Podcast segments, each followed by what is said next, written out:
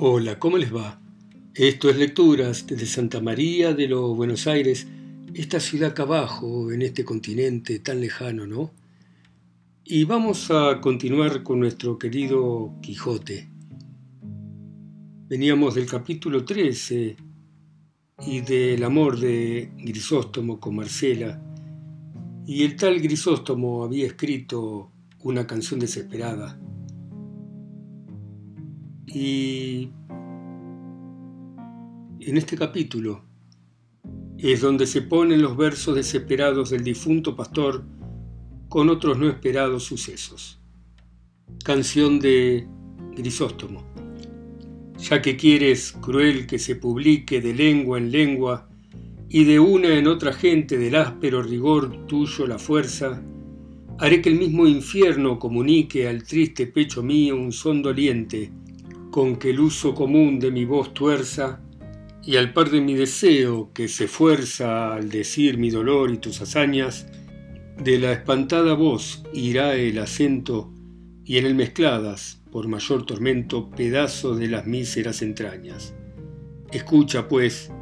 y presta atento oído, no al concertado son, sino al ruido que del hondo de mi amargo pecho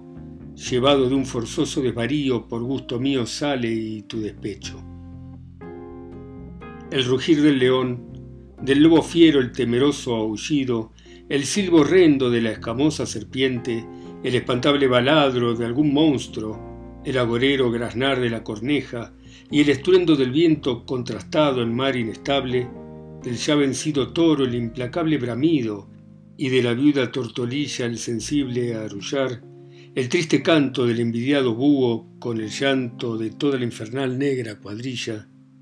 salgan con la doliente ánima afuera, mezclados en un son de tal manera que se confundan los sentidos todos, pues la pena cruel que en mí se halla para cantalla pide nuevos modos. De tanta confusión no las arenas del padre Tajo irán los tristes ecos, ni del famoso Betis las olivas, que allí se esparcirán mis duras penas en altos riscos y en profundos huecos, con lengua muerta y con palabras vivas, o ya en escuros valles o en esquivas playas desnudas de contrato humano, o a donde el sol jamás mostró su lumbre, o entre la venenosa muchedumbre de fieras que alimenta el libio llano.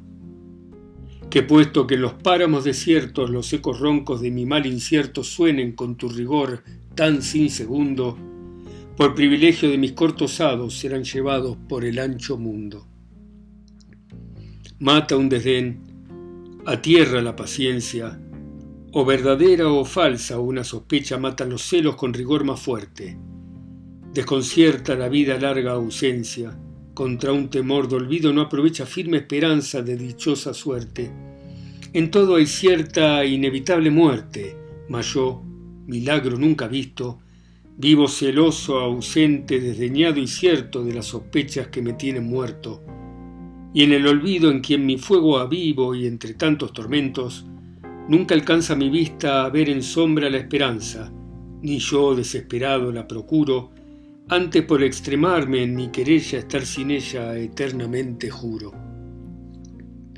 Puede por ventura, en un instante esperar y temer, o bien hace yo siendo las causas del temor más ciertas? ¿Tengo si el duro celo está delante de cerrar estos ojos, si he de velo por mil heridas con el alma abiertas? ¿Quién no abrirá de par en par las puertas a la desconfianza cuando mira descubierto el desdén y la sospecha su amarga conversión verdades hechas y la limpia verdad vuelta en mentira? O en el reino de amor fieros tiranos celos Ponedme un hierro en estas manos, dadme desdén una torcida soga más ay de mí, que con cruel victoria vuestra memoria el sufrimiento ahoga. Yo muero, en fin, y porque nunca espere buen suceso en la muerte ni en la vida, pertinaz estaré en mi fantasía. Diré que va acertado el que bien quiere, y que más libre el alma más rendida a la de amor antigua tiranía. Diré que la enemiga siempre mía, hermosa el alma como el cuerpo tiene, y que su olvido de mi culpa nace y que, en fe de los males que nos hace, amor su imperio en justa paz mantiene. Y con esta opinión y un duro lazo acelerando el miserable plazo a que me han conducido sus desdenes, ofreceré a los vientos cuerpo y alma sin lauro o palma de futuros bienes. Tú, que con tantas sinrazones muestras la razón que me fuerza a que la haga la cansada vida que aborrezco, pues ya ves que te da notorias muestras esta del corazón profunda llaga, de cómo alegre a tu rigor me ofrezco. Si por dicha conoces que merezco que el cielo claro de tus bellos ojos en mi muerte se turbe, no lo hagas, que no quiero que nada satisfagas al darte de mi alma los despojos. Antes con risa en la ocasión funesta descubre que el fin mío fue tu fiesta, mas con gran simpleza es avisarte de esto, pues sé que está tu gloria conocida en que mi vida llegue al fin tan presto. Venga, que es tiempo ya del hondo abismo, tántalo con su sed, Sísifo venga con el peso terrible de su canto, Ticio traiga su buitre y asimismo con su rueda Egión no se detenga, ni las hermanas que trabajan tanto y todos juntos su mortal quebranto trasladen en mi pecho, y en voz baja, si ya un desesperado son de vidas, canten obsequias tristes, doloridas al cuerpo, a quien se niegue aún la mortaja y el portero infernal de los tres rostros, con otras mil quimeras y mil monstruos lleven el doloroso contrapunto, que otra pompa mejor no me parece que la merece un amador difunto. Canción desesperada, no te quejes cuando mi triste compañía dejes, antes, pues que la causa do naciste con mi desdicha aumenta su ventura, aún en la sepultura, no estés tan triste. Bien les pareció a los que escuchado habían la canción de Grisóstomo, puesto que el que la leyó dijo que no le parecía que conformaba con la relación que él había oído del recato y bondad de Marcela, porque en ella se quejaba Grisóstomo de celos, sospechas y de ausencia, todo en perjuicio del buen crédito y buena fama de Marcela, a lo cual Ambrosio, como aquel que sabía bien los más escondidos pensamientos de su amigo, ¿para qué, Señor, os satisfagáis de esa duda? Es bien que sepáis que cuando este desdichado escribió esta canción estaba ausente de Marcela, de quien él se había ausentado por su voluntad, por ver si usaba con él la ausencia de sus ordinarios fueros, y como al enamorado ausente no hay otra cosa que no le fatigue ni temor que no le dé alcance, así le fatigaban a Grisóstomo los celos imaginados y las sospechas temidas como si fueran verdaderas. Y con esto queda en su punto la verdad que la fama pregona de la bondad de Marcela, la cual, fuera de ser cruel y un poco arrogante y un mucho desdeñosa, la misma envidia ni debe ni puede ponerle falta alguna. Así es la verdad, respondió Vivaldo. Y queriendo leer otro papel de los que había reservado del fuego, lo estorbó una maravillosa visión, que tal parecía ella, que improvisamente se le ofreció a los ojos, y fue que por cima de la peña donde se cavaba la sepultura pareció la pastora Marcela, tan hermosa que pasaba su fama su hermosura. Los que hasta entonces no la habían visto la miraban con admiración y silencio, los que ya estaban acostumbrados a verla no quedaron menos suspensos que los que nunca la habían visto. Mas apenas la hubo visto Ambrosio, cuando con muestras de ánimo indignado le dijo ¿Vienes a ver por ventura, oh fiero basilisco de estas montañas, si con tu presencia vierten sangre las heridas de este miserable a quien tu crueldad quitó la vida? ¿O vienes a ufanarte en las crueles hazañas de tu condición? O a ver desde esa altura como otro despiadado Nero el incendio de su abrasada Roma, o a pisar arrogante este desdichado cadáver como la ingrata hija al de su padre Tarquino. Dinos presto a lo que vienes, o qué es aquello de que más gustas, que por saber yo que los pensamientos de Grisóstomo jamás dejaron de obedecerte en vida, haré que aún el muerto te obedezcan los de todos aquellos que se llamaron sus amigos. No vengo, oh Ambrosio, a ninguna cosa de las que has dicho, respondió Marcela, sino a volver por mí misma y a dar a entender cuán fuera de razón van todos aquellos que de sus penas y de la muerte de Grisóstomo me culpan, y así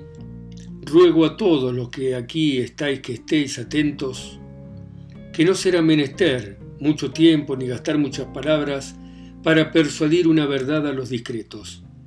Hízome el cielo, según vosotros decís, hermosa, y de tal manera que sin ser poderosa otra cosa, a que me améis os mueve mi hermosura, y por el amor que me mostráis decís si aún queréis que esté yo obligada a amaros. Yo conozco con el natural entendimiento que Dios me ha dado que todo lo hermoso es amable, mas no alcanzo que por razón de ser amado, esté obligado lo que es amado por hermoso a amar a quien le ama, y más, que podría acontecer que el amador de lo hermoso fuese feo, y siendo lo feo digno de ser aborrecido, cae muy mal decir quiérote por hermosa, hazme de amar aunque sea feo. Pero puesto caso que corren igualmente las hermosuras, no por eso han de correr iguales los deseos, que no todas hermosuras enamoran, que algunas alegran la vista y no rinden la voluntad, que si todas las bellezas enamorasen y rindiesen sería un andar las voluntades confusas y descaminadas, sin saber en cuál habían de parar porque Siendo infinitos los sujetos hermosos, infinitos habían de ser los deseos. Y según yo he oído, el verdadero amor no se divide y ha de ser voluntario y no forzoso. Siendo esto así, como yo creo que lo es, ¿por qué queréis que rinda mi voluntad por fuerza obligada no más de que decís que me queréis bien? Si no decidme, si como el cielo me hizo hermosa, me hiciera fea, fuera justo que me quejara de vosotros porque no me amábades, Cuanto más que habéis de considerar que yo no escogí la hermosura que tengo, que tal cual es el cielo me la dio de gracia sin yo pedirla ni escogella. Y así como la víbora no merece ser culpada por la ponzoña que tiene, puesto que con ella mata, por habérsela dado naturaleza, tampoco yo merezco ser reprendida por ser hermosa, que la hermosura en la mujer honesta es como el fuego apartado o como la espada aguda, que ni él quema ni ella corta quien a ellos no se acerca. La honra y las virtudes son adornos del alma, sin las cuales el cuerpo, aunque lo sea, no debe de parecer hermoso. Pues si la honestidad es una de las virtudes que al cuerpo y al alma más adornan y hermosean, ¿por qué la ha de perder la que es amada por hermosa, por corresponder a la intención de aquel que por solo su gusto, con todas sus fuerzas e industrias, procura que la pierda? Yo nací libre, y para poder vivir libre escogí la soledad de los campos, los árboles de esta montaña son mi compañía, las claras aguas de estos arroyos mis espejos. Con los árboles y con las aguas comunico mis pensamientos y hermosura. Fuego soy apartado y espada puesta lejos. A los que he enamorado con la vista, desengañado con las palabras. Y si los deseos se sustentan con esperanzas, no habiendo yo dado alguna a Grisóstomo ni a otro alguno el fin de ninguno de ellos, Bien se puede decir que antes le mató su porfía que mi crueldad. Y si se me hace cargo que eran honestos sus pensamientos y que por esto estaba obligada a corresponder a ellos, digo que cuando en ese mismo lugar donde ahora secaba su sepultura me descubrió la bondad de su intención, le dije yo que la mía era vivir en perpetua soledad y de que sola la tierra gozase el fruto de mi recogimiento y los despojos de mi hermosura. Y si él, con todo este desengaño, quiso porfiar contra la esperanza y navegar contra el viento, qué mucho que se anegase en la mitad del golfo de su desatino. Si yo le entretuviera fuera falsa, si le contentara hiciera contra mi mejor intención y presupuesto. Porfió desengañado, desesperó sin ser aborrecido, mirad ahora si será razón que de su pena se me dé a mí la culpa. Quéjese el engañado, Desespérese aquel a quien le faltaron las prometidas esperanzas. Confíese el que yo llamare, ufánese del que yo admitiere, pero no me llame cruel ni homicida aquel a quien yo no prometo engaño, llamo ni admito. El cielo aún hasta ahora no ha querido que yo ame por destino, y el pensar que tengo de amar por elección es excusado. Este general desengaño sirva a cada uno de los que me solicitan de su particular provecho y entiéndase de aquí adelante que si alguno por mí muriese, no muere de celoso ni desdichado, porque quien a nadie quiera ninguno debe dar celos, que los desengaños no se han de tomar en cuenta de desdenes. El que me llama fier y basilisco, déjeme como cosa perjudicial y mala. El que me llame ingrata no me sirva. El que desconocida no me conozca. A quien cruel no me siga. Que esta fiera, este basilisco, esta ingrata, esta cruel y esta desconocida, ni los buscará, servirá, conocerá, ni seguirá ninguna manera. Que si a Grisóstomo mató su impaciencia y arrojado deseo, ¿por qué se ha de culpar mi honesto proceder y recato? Si yo conservo mi limpieza con la compañía de los árboles, ¿por qué ha de querer que la pierda el que quiere que la tenga con los hombres? Yo, como sabéis, tengo riquezas propias y no codicio las ajenas. Tengo libre condición y no gusto de sujetarme. No quiero ni aborrezco a nadie, no engaño a éste, ni solicito a aquel, ni burlo con uno, ni me entrego con el otro. La conversación honesta de las ságalas de estas aldeas y el cuidado de mis cabras me entretiene.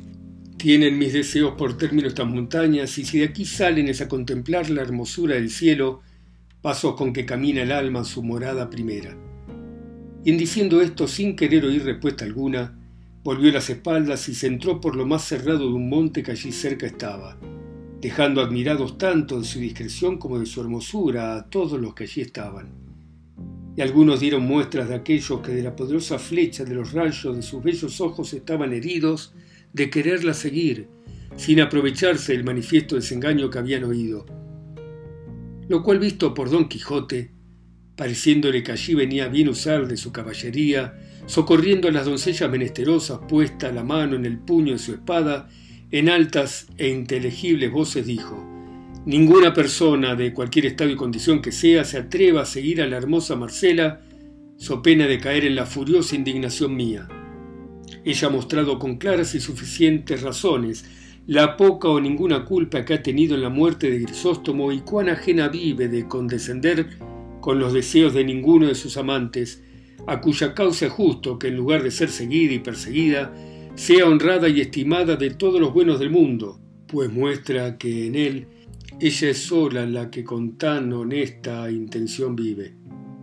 O ya que fuese por las amenazas de Don Quijote, o porque Ambrosio les dijo que concluyesen con lo que a su buen amigo debían, ninguno de los pastores se movió ni apartó de allí hasta que acabada la sepultura y abrazados los papeles de Grisóstomo, pusieron su cuerpo en ella, no sin muchas lágrimas de los circunstantes. Cerraron la sepultura con una gruesa peña, en tanto que se acababa una losa que, según Ambrosio dijo, pensaba mandar hacer con un epitafio que había de decir de esta manera. Yace aquí de un amador el mísero cuerpo helado, que fue pastor de ganado perdido por desamor, murió a manos del rigor de una esquiva, hermosa e ingrata, con quien su imperio dilata la tiranía de amor. Luego esparcieron por cima de la sepultura muchas flores y ramos, y dando todos el pésame a su amigo Ambrosio se despidieron de él. Lo mismo hicieron Vivaldo y su compañero y Don Quijote se despidió de sus huéspedes y de los caminantes, los cuales le rogaron se viniese con ellos a Sevilla, por ser lugar tan acomodado a hallar aventuras, que en cada calle y tras cada esquina se ofrece más que en otro alguno. Don Quijote les agradeció el aviso y el ánimo que mostraban de hacerle merced, y dijo que por entonces no quería ni debía ir a Sevilla hasta que hubiese despejado todas aquellas sierras de ladrones malandrines de quien era fama que todas estaban llenas. Viendo su buena determinación, no quisieron los caminantes importunarle más, sino tornándose a despedir de nuevo, le dejaron y prosiguieron su camino, en el cual no faltó de qué tratar, así de la historia de Marcela y Grisóstomo como de las locuras de Don Quijote el cual determinó de ir a buscar a la pastora Marcela y ofrecerle todo lo que él podía en su servicio, mas no le avino como él pensaba, según se cuenta en el discurso de esta verdadera historia, dando aquí fin la segunda parte. Bueno, muy bien, dejamos acá a nuestro querido Don Quijote de la Mancha. Muchas gracias por escucharme ustedes en sus ciudades, países, continentes o islas a mí que estoy acá tan solo y lejos en Santa María de los Buenos Aires. Chao, seguimos mañana.